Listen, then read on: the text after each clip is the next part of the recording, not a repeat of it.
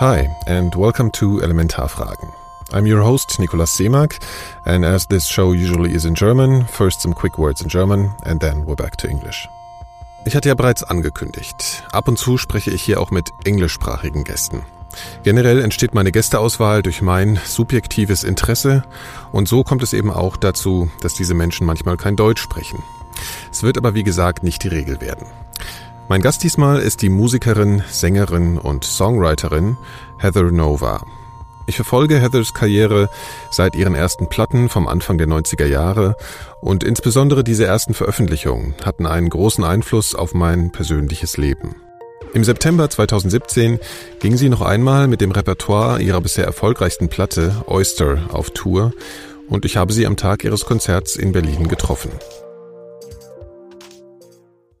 Heather Nova started her musical career in the early 90s. I stumbled upon her back in 1993 when I was browsing through a small record store in Amsterdam. The beautifully painted artwork of one of her first releases, a live album called Blow, caught my attention, and I can still recall the memory of looking through the windows of the store, listening to her intriguing and intense performance of the album's first song, Light Years, for the first time.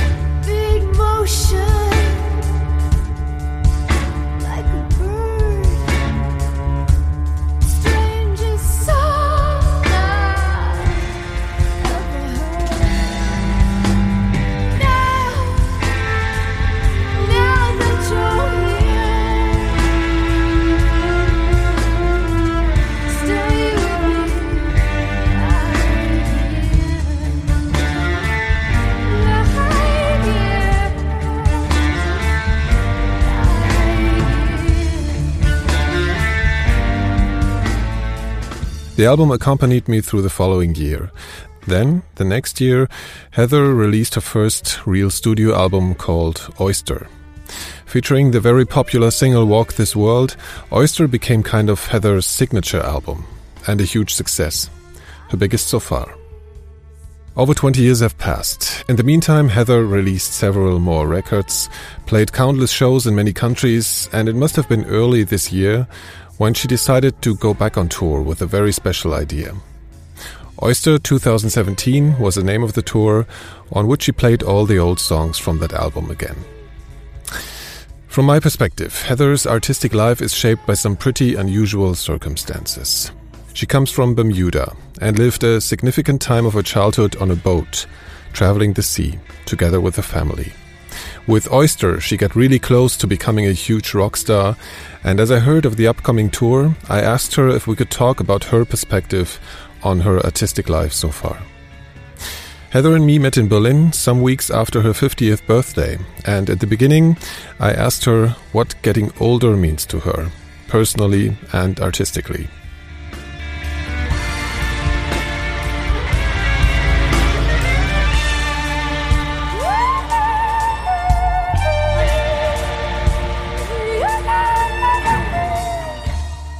Um, it, you know, it's it's funny because I I feel like the older I get, the more I realize that nobody ever feels like they're older. And um, I remember talking to my grandmother when she was 80 and saying, What does it feel like to be 80? Thinking it must be really different and strange. And she said, You know, I don't feel any different inside than when I was 20. And that's how I feel and and it's interesting also playing the shows because I'm playing these songs from Oyster, which are over 20 years old, and and I'm and I'm right back there.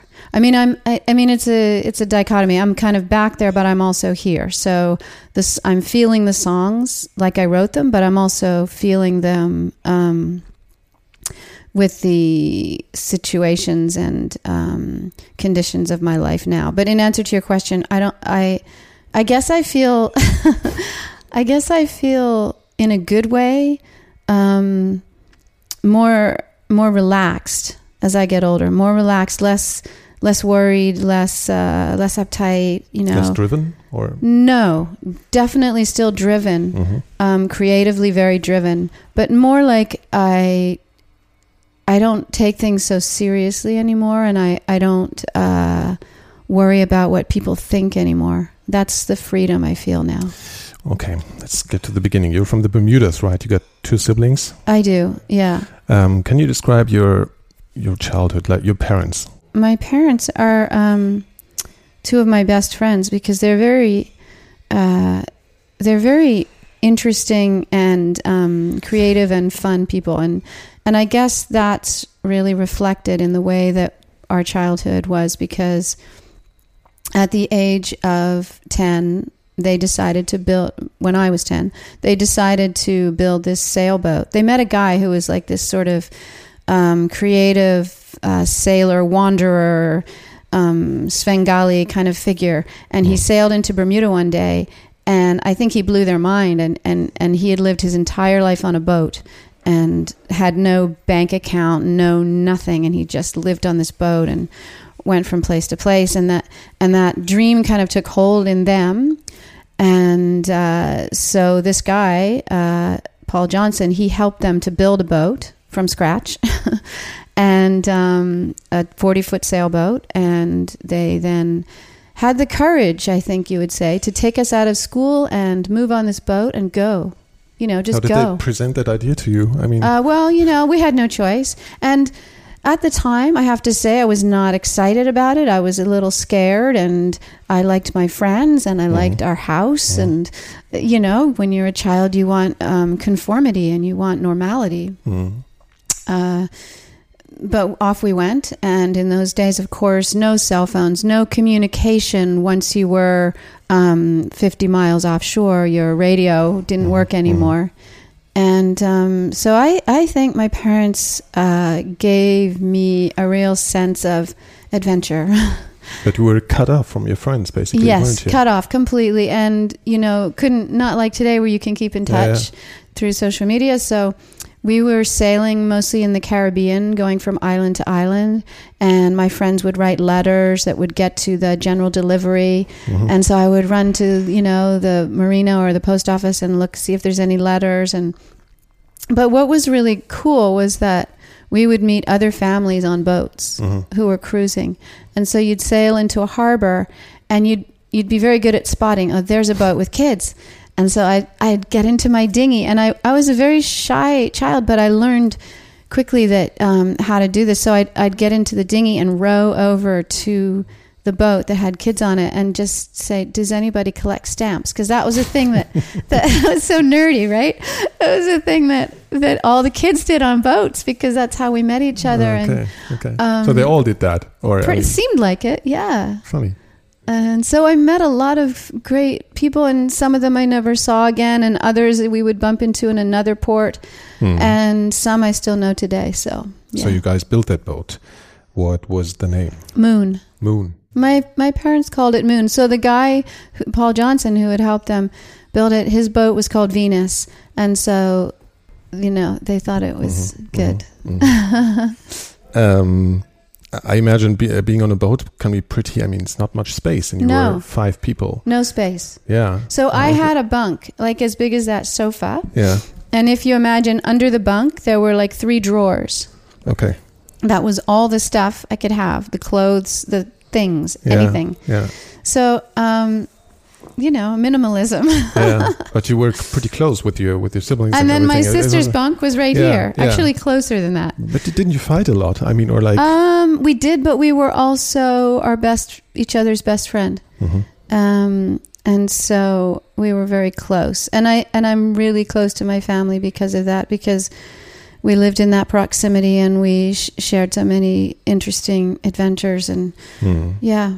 For how long did you live like that? Um, so for me, it was like four years, and then I went uh, to school away. And my parents didn't want us to go to school; it was us who wanted to go to school. Well, who taught you during that time? I mean, Um, like we were officially homeschooled, but we didn't adhere to any kind of schedule. Um, you know, we would just kind of read books and hmm hmm and write. So your your parents didn't do like regular lessons in the No, morning. We, we started out trying Yeah. to do that, but it was Yeah. so it felt so regimented in an atmosphere which was not regimented. Like Mhm. so, we gave up on it. because it would be illegal, illegal here in Germany. I know I heard that. Uh, It's interesting because I homeschooled my son hmm uh, in Bermuda for the first few years because I wanted him to come on tour with me, and I just thought it was nice. There was a group of people, and and somebody told me then, yeah, in Germany it's illegal, which I find fascinating because I think we should all have the right to educate our children how we like, but that's another story. Yeah. Okay. Okay.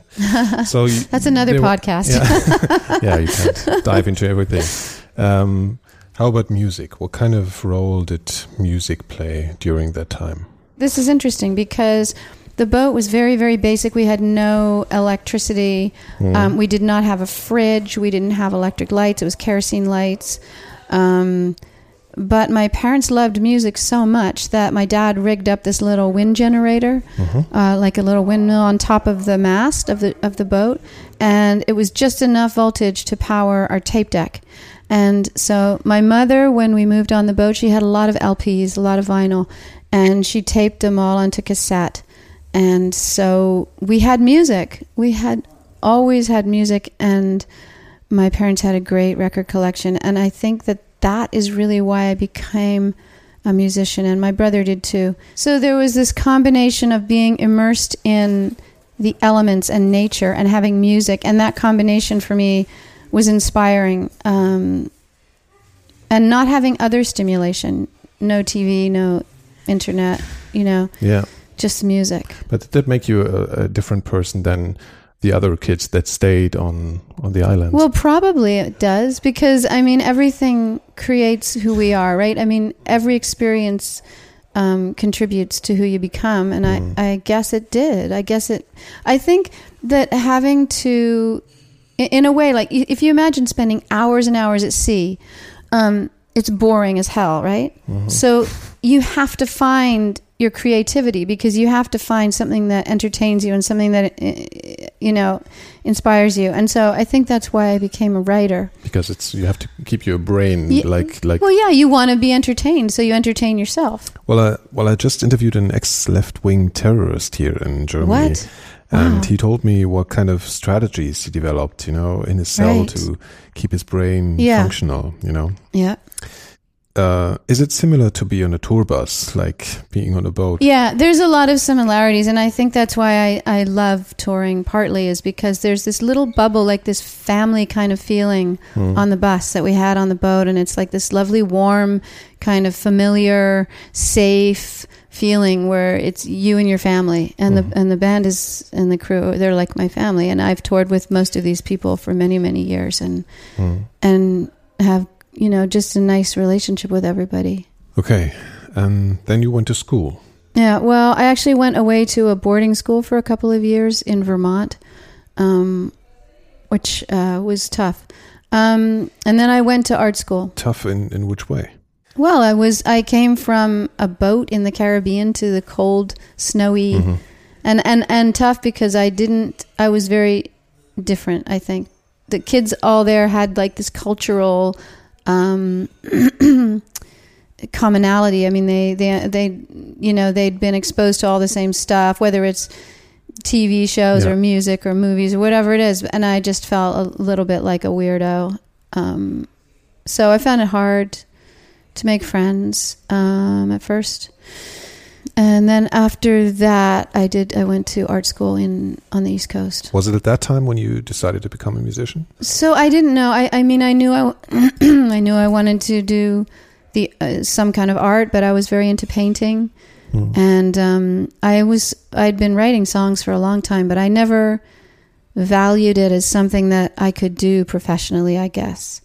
Um, I wish now that I'd gone to music school because I would have loved to have learned um, an instrument really, really well and to have learned composition and theory Mhm. and all that. But um, but you know, art school was good in other ways. I remember you talking in an old interview about film editing and that you were Yeah. somehow into that. So so I in art school I did painting and I did filmmaking.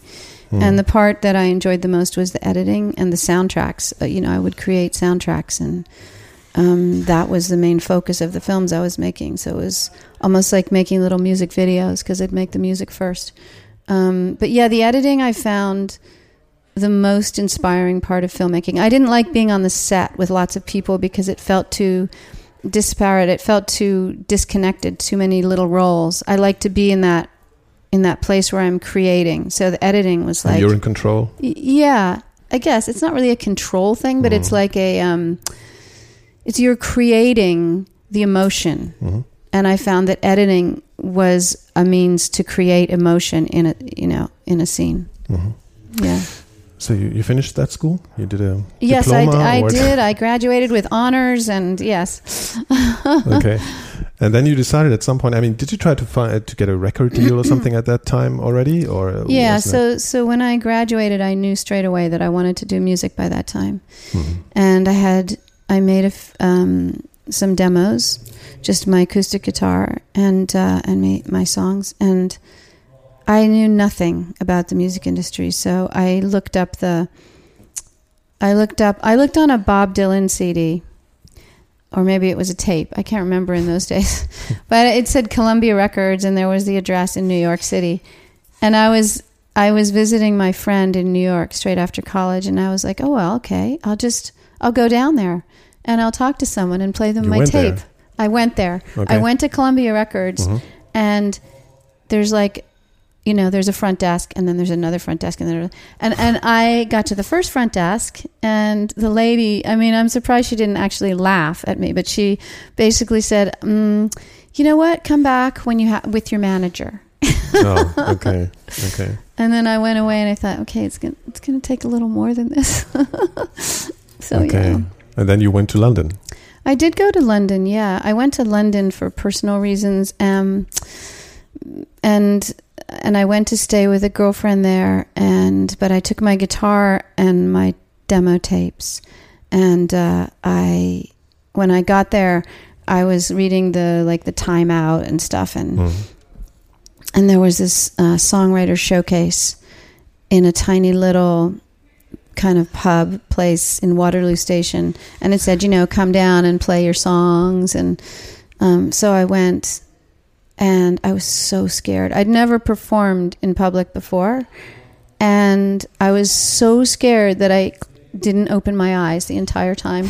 I was on stage and my hands were shaking like So you, I could hardly was your first play. performance. My first, yes. Yeah. Okay. And it was little. There were probably, I don't know, 30 people Mhm. there or something. But there was a guy there, Pete McCarthy, Irish guy, and he came up to me afterwards and he said, you were you were amazing and I, I, I, I think you need to meet this guy Abbo um, and uh, so he gave me his number and the next day I called him and I went he said yeah come over and I went to this guy. He was young. He'd been in a punk rock band, and he had just started a little label called Big Cat Records.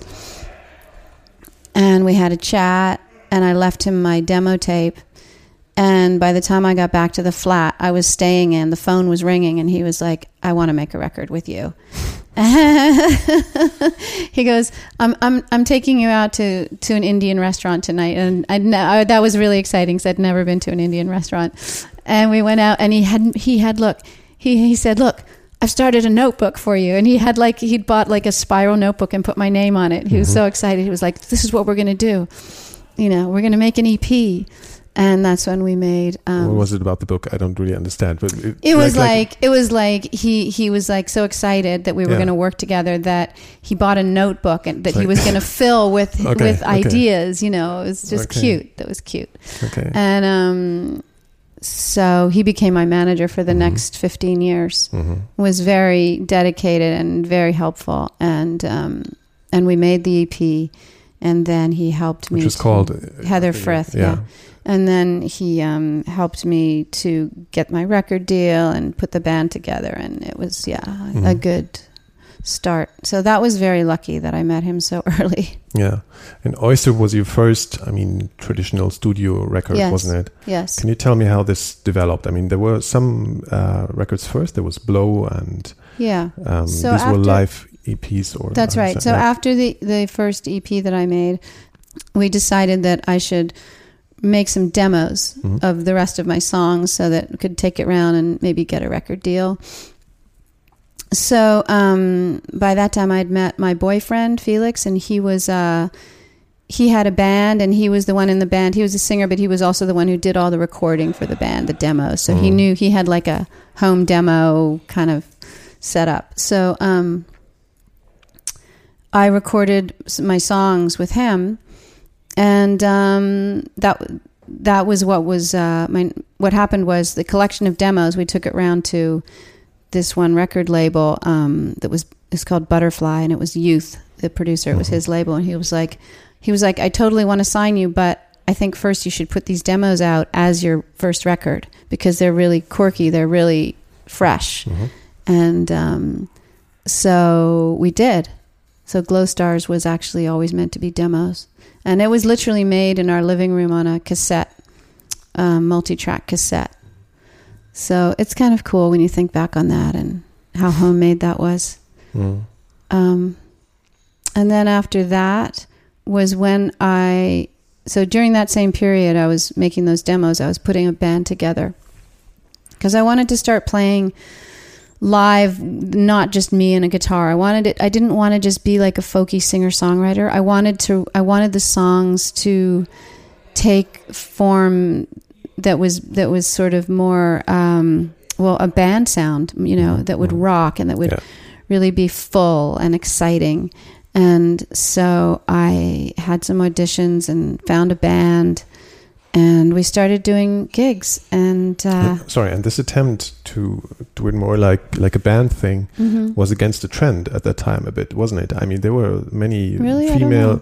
Wouldn't you say that there were many female singer songwriters at that time which were yeah, somehow? you're right. You mean like the sort of Tori? Amos and the right, kind of right. yeah. I mean, that was that time, wasn't it? I mean, Yes. so Yes, it was. yeah. it was. You're right. Mm. And so, and yeah, there real there weren't a lot of women who were putting a rock band together. You're Yeah. right.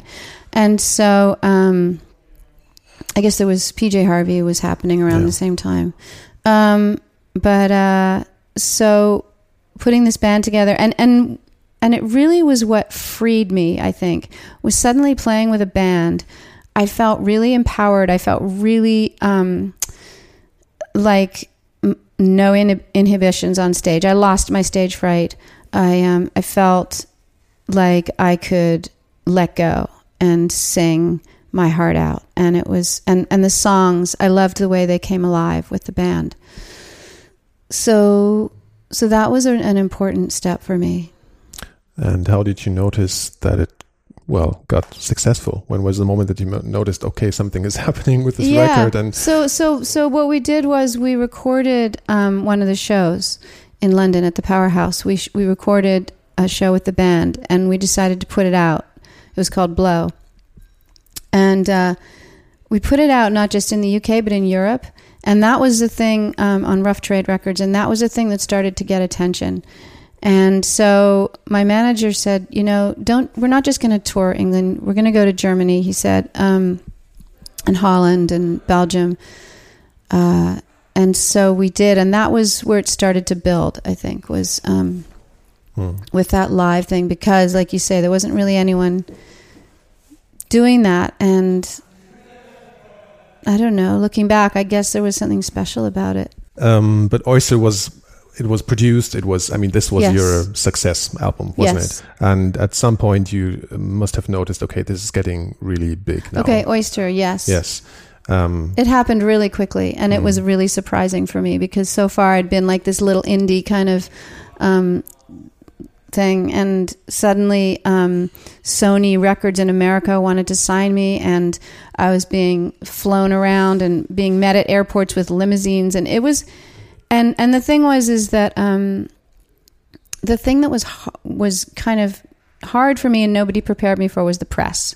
Like uh, suddenly I was doing these trip, these press trips where I would be sitting in a room and there'd be 15 people in one day just coming in, doing an Mhm. interview, going out, coming in and and I felt way too exposed. I just felt like they were asking questions that I didn't want to talk about and where my songs were personal for sure, that was okay because I had I had you know put it in the song the way I wanted to, and um, singing a song is like a safe place to expose that stuff. But suddenly, when there were journalists, people I'd never met who wanted to know the story behind it, I couldn't. I, I got I got a lot of. Um, I started to have like panic attacks, and I just it was all too much too soon for me, and all the traveling and you know like it was. Uh, there was a period there where the thing that saved me was um, the shows, was playing live music Mm-hmm. because it was the opposite of doing interviews. And by the way, I'm fine now doing an interview. Very good. This is- Yeah, but, but, but isn't it? I mean, uh, really, that was my question. I, I wrote it down and asked myself if it just feel too like weird when interviewers, strangers start talking about Absolutely. specific songs. Is that still so? I mean, is it still? Well, it, it still is, but I know how to gauge it now, and I know how to just say, you know, I'm not. I, I I know how to go only as far as I want. But back then, I kind of felt like I was in an examination room or something. I felt like. Be, I was being interrogated, and I had Yeah. to give the give the true answers, you know. And it was just like, really, I need, had needed somebody from my record label or my management to sit down and and kind of um, prepare me, so basically, and the- nobody did. yeah. So basically, the whole press thing was was more a bad thing for you at that time. So For sure, I didn't like it. Okay. And although I recognized that it meant that it was it meant success, and I loved that my music was getting recognized, and that was exciting. Um, of course, Mm. you know. But what? So the part that for me was the most thrilling was when I, like, for instance, I came here. I'd been playing little clubs, and then with Oyster, I came and I played the big hall here, and it was over three thousand people. And I just remember walking out onto the stage and going, "Oh my God, something's changed!"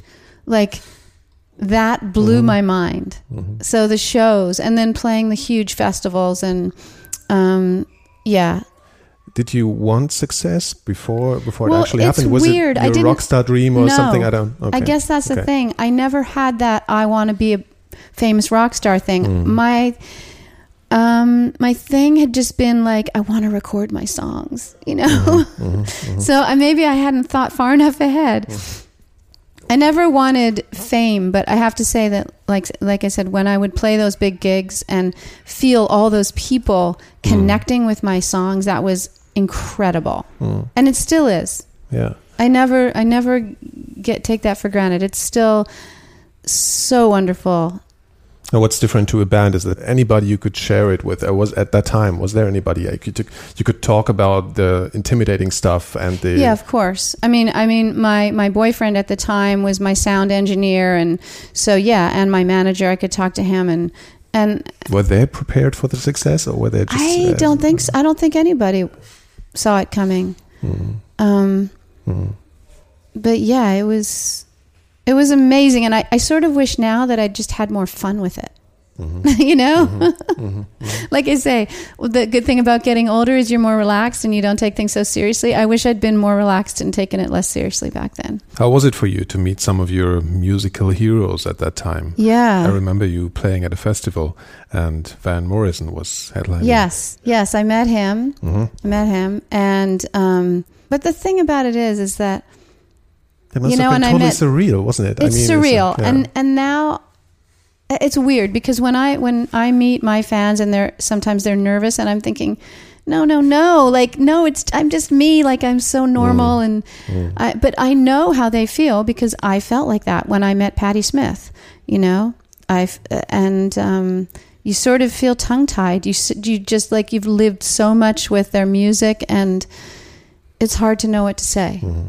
So I mean, is it hard for you to react? but you know, I have to say, when people say it to me, I, Yeah. I'm, it, I'm never tired of hearing that. Never. I mean, it's always lovely to hear that, and it, it's always meaningful because you're an artist. Like you, you want that connection to happen. So every time you hear that the connection has happened, it's fantastic. Mhm. Did you have any negative experiences with fans? Um, yeah, I don't know. I've had a few fans who I guess had delusions, like some that thought that I was speaking directly to them and stuff like that. So that's more like a little disturbing and worrying. Mhm. Um, but no, otherwise, I don't Mm. think so. Mm. But did fame or success somehow change the way you look at yourself in any way, or your identity or something? Um,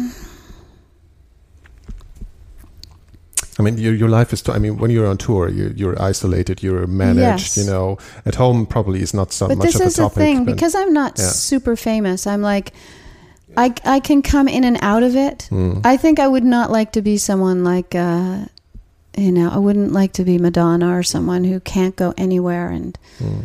and. But would you go outside to see the airport just without a thought Oh, and yeah. without anybody? Okay, Of You would- course. you would, of so. course, yeah. At any time, even earlier when you're when the success was really No, Huge? then I No. was then I was nervous to go out by myself um, in certain countries, but I wasn't famous everywhere, so that's why I mean I could come in and go out, you know. yeah. But you lived in London, and in London you were successful, Yeah, wasn't it? yeah. So did you th- start thinking about going to the supermarket or I don't Yeah, um, a little bit. Mm. Uh, self consciousness, yeah. And I didn't like the feeling if you would go into a restaurant and people would be looking at you and you'd think like, you know, I, I really love anonymity actually Mhm.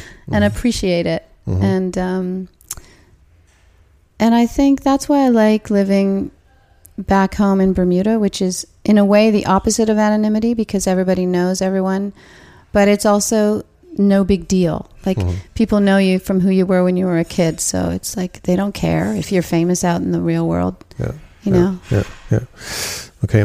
After Oyster, there was Siren. Did you feel like uh, any any pressure to repeat Mhm. the success or? I, I, I, I felt a little different um, because with Oyster, I had no idea so many people would hear Mhm. The record. Mhm. With Siren, I was aware that a lot of people were going to hear it. So I really had to mentally switch that off.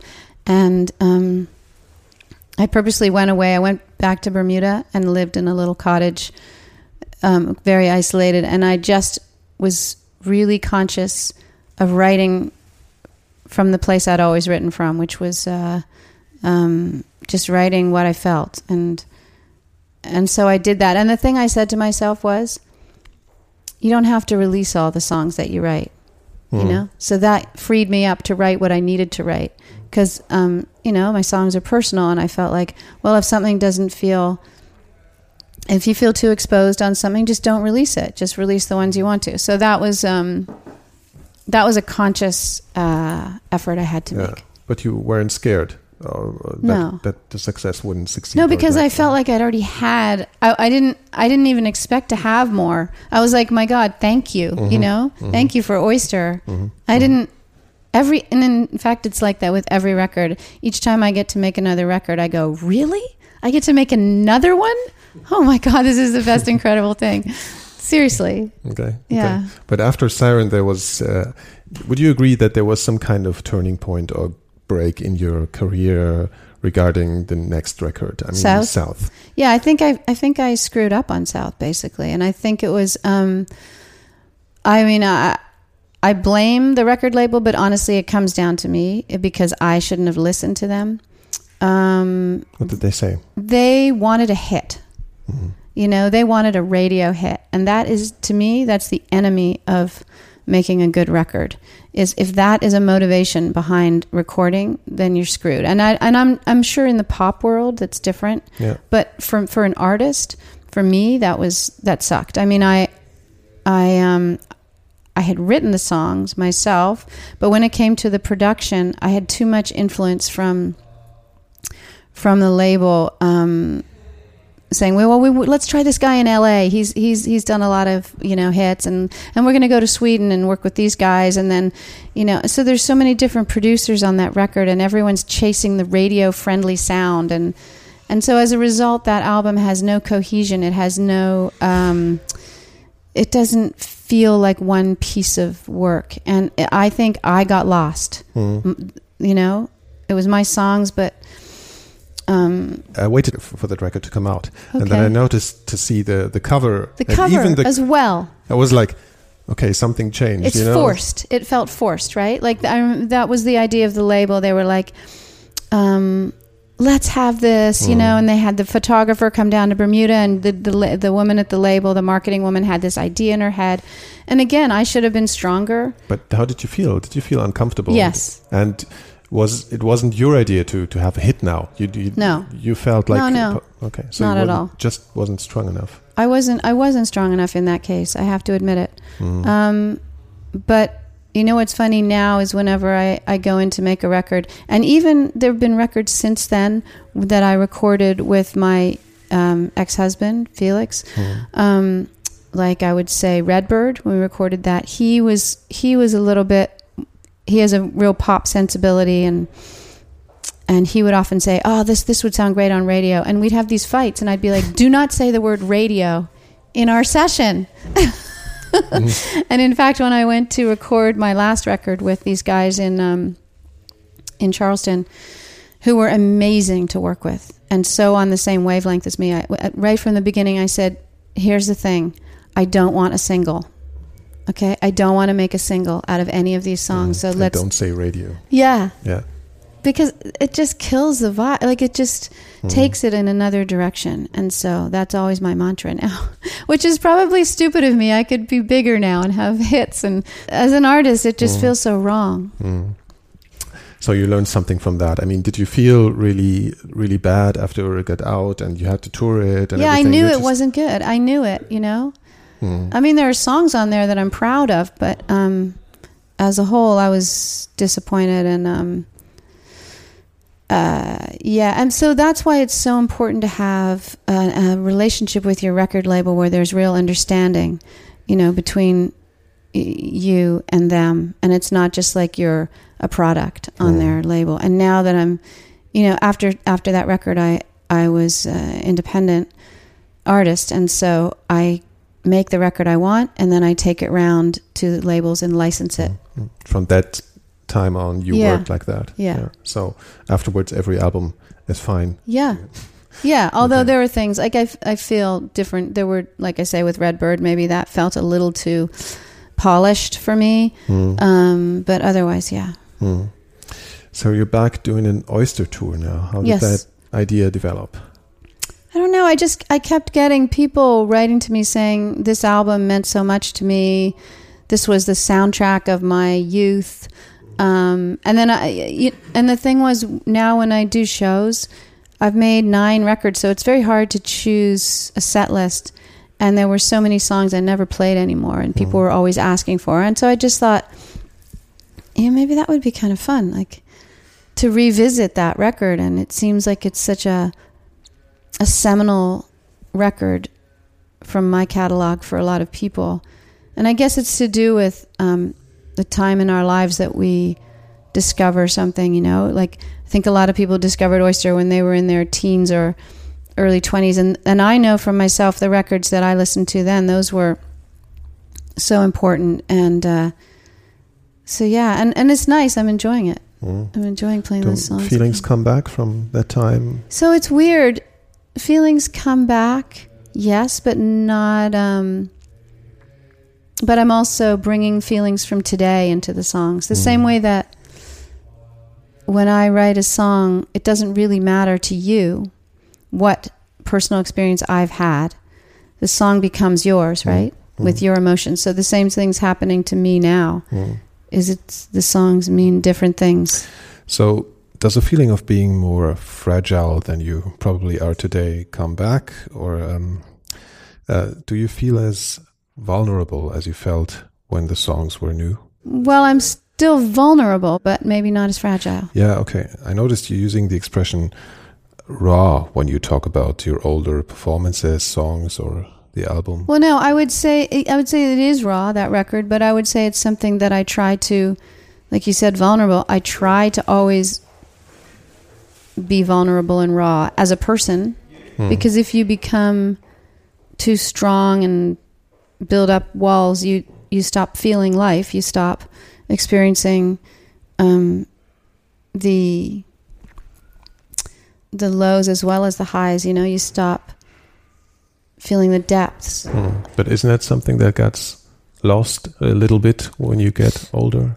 Well, I don't think it has to be. No, I think yes. I think that naturally we we we tend to become to lose that, but I think with effort we can strip away those those defenses and those walls and and be raw Mm. and vulnerable and that's always because that's what creates intimacy right like whether it's in art or whether it's with another person is allowing yourself to be vulnerable and to be raw. And it's it's like it takes courage in a way because it's scary. It's scary to be that that stripped down.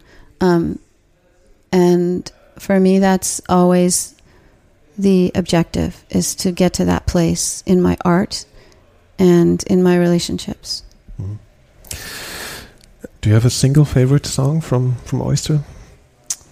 Um, I I don't have a single favorite, but maybe Island is the most important one to me, um, because exactly what we're talking about. I was I I didn't even know if I would release that song. It was so raw, and um, but what that song did for me was to show me the importance of what we were just speaking about. Because when I shared that with the world, um, there was it opened something like it opened a channel between me and other people and and that that song made it possible for people to say wow thank you you know like i went through that I, this is good for me thank you for sharing that and that showed me that that's what music is all about Mm. it's about You once said it's the personal that really becomes the universal. Exactly Yeah. did i say that okay well i'm sure many people have said that it's not original No. but it's true No, it's good. I wrote it down. So, it, okay. Um, do you have any rituals before you get on stage? Yeah. Um, I just, I, um, what do I do? I just really just sing. Mhm. I just um, sit with my guitar and I sing and I get into that space. Alone. Alone. Mm. Yeah. And when you get on stage and you start singing, I noticed in the early days, I don't know if it's still the case that you just walk on stage after your band gets on stage. That's still so? or- yeah. Yeah. It's mostly just so that they can all be ready. I want to just walk on and go straight into the Yeah, song because yeah. I feel going on stage always feels a little strange even now like to, you know there you are i want to get lost in the music as soon as possible that i guess that's why Is that complicated to get you into into that mood, or are you instantly in normally when you when you when you get to the Um, microphone? if everything's working technically i'm instantly in Okay. if say something doesn't work that'll throw me off Do you but- remember any show where it all went wrong? Um. Oh yeah, I've had shows. I'm trying to think. Um. Yes. I, I, I'm, I'm. I'm. It's a distant memory, but yeah. I mean, I've had shows where the the guitar disappeared. My I have no guitar, and then I carry on singing. Or there's, um. Yeah, definitely. But that's not really funny in that moment, isn't it? Or It's not uh, funny. yeah. It's not funny. It sucks because Yeah. you just want to be. You want to be playing the song. Mm, mm. yeah. And on your solo tours, when you when you get off stage and you're maybe in this room again, totally alone, is that is there something like being?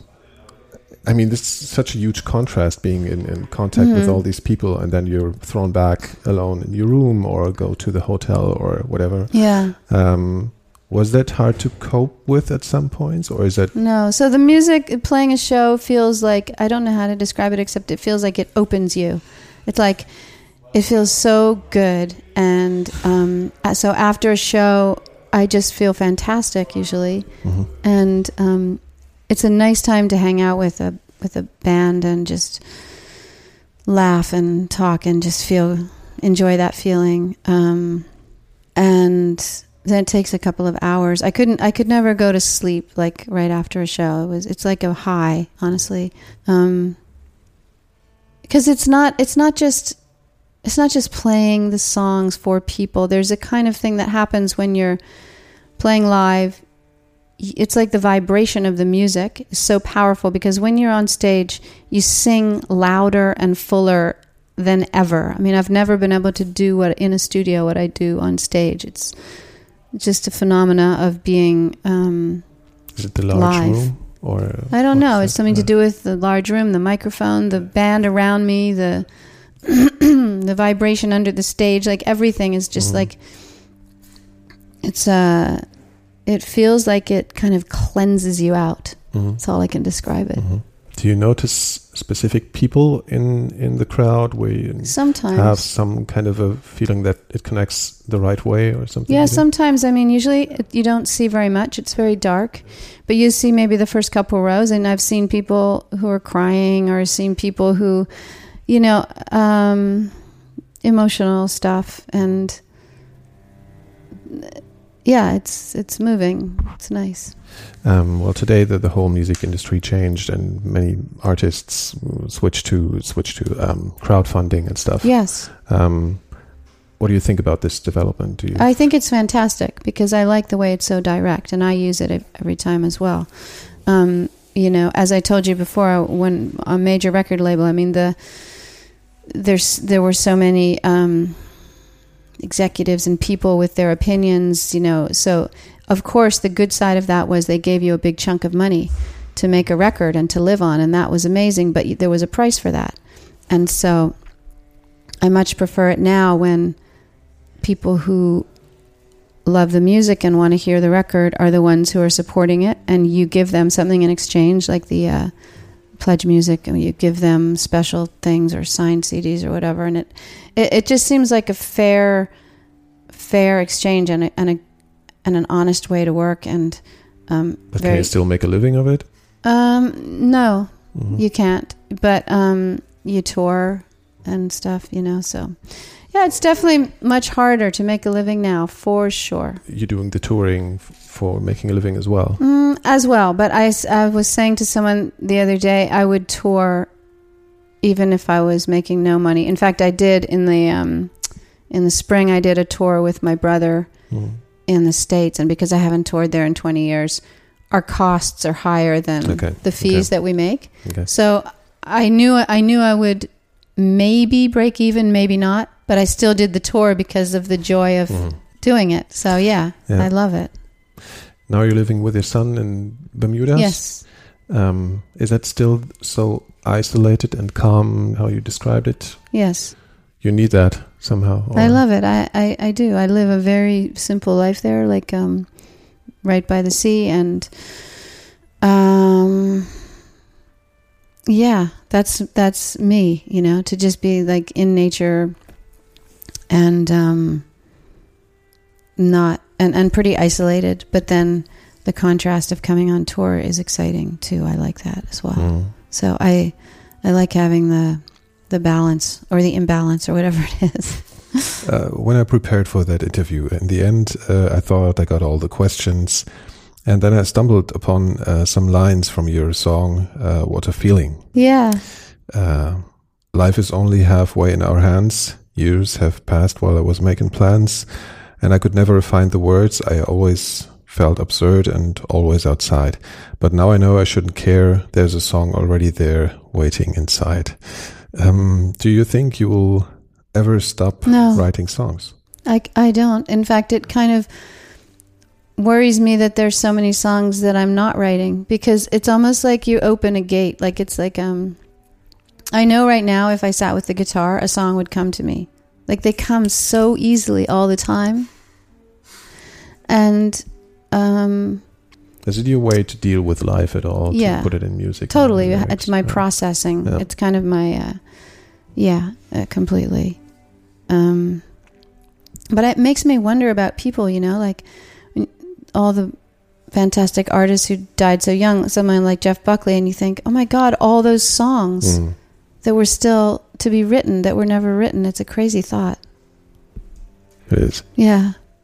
So you think you will be writing songs until the end of your life? I do.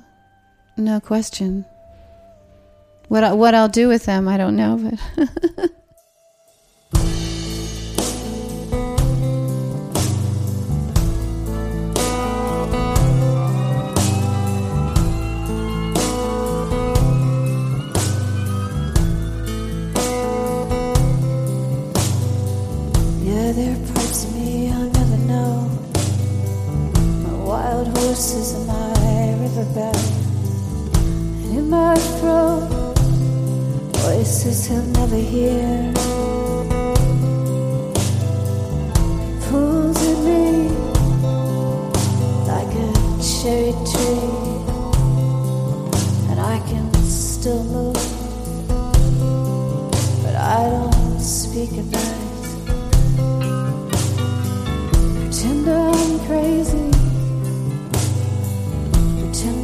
It's is too scary.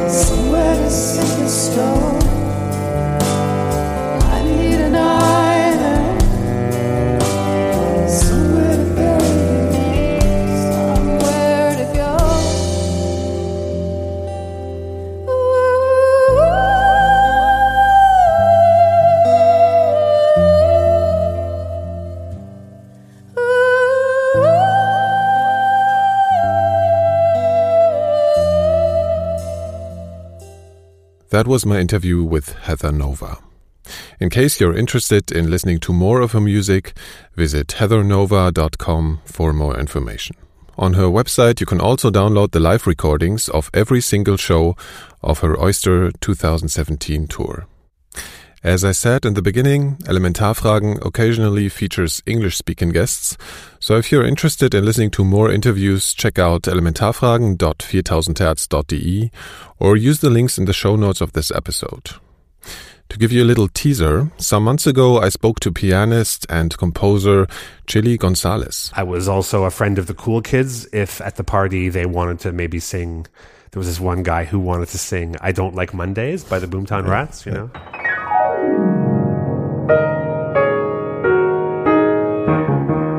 So I'm reliving my childhood right now, and and like the the cool kid would like start to sing. You know, the silicon chip inside her head has switched. So he would sing it, but then he would like go out of key, has switched to overload, and I'd be like, "Whoa!" da, da, da. You know, I'd make the cool kid look good because I was such a little smart music kid that I'd be able to. Oh, I hear that he's going, and he still got to impress the girls. So somehow I got to be the special pass from the cool kids. And then later, when I turned like 15 or 16, I started to play a little bit in some jazz clubs, and jazz clubs didn't ask for your ID.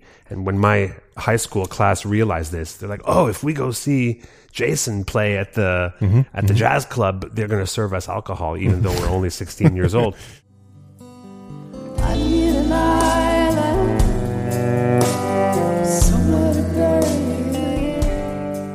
Find the whole episode and all the other podcasts from our podcast label 4000 Hertz under 4000hertz.de. That's 4000 hertz with tz.de. Thanks to Heather for granting the rights to use the live recordings on this episode. The title theme of Elementarfragen is by AMB1. The track's title is Lime Green and it has been released on Bandcamp under a Creative Commons license. Thanks very much for listening and take care.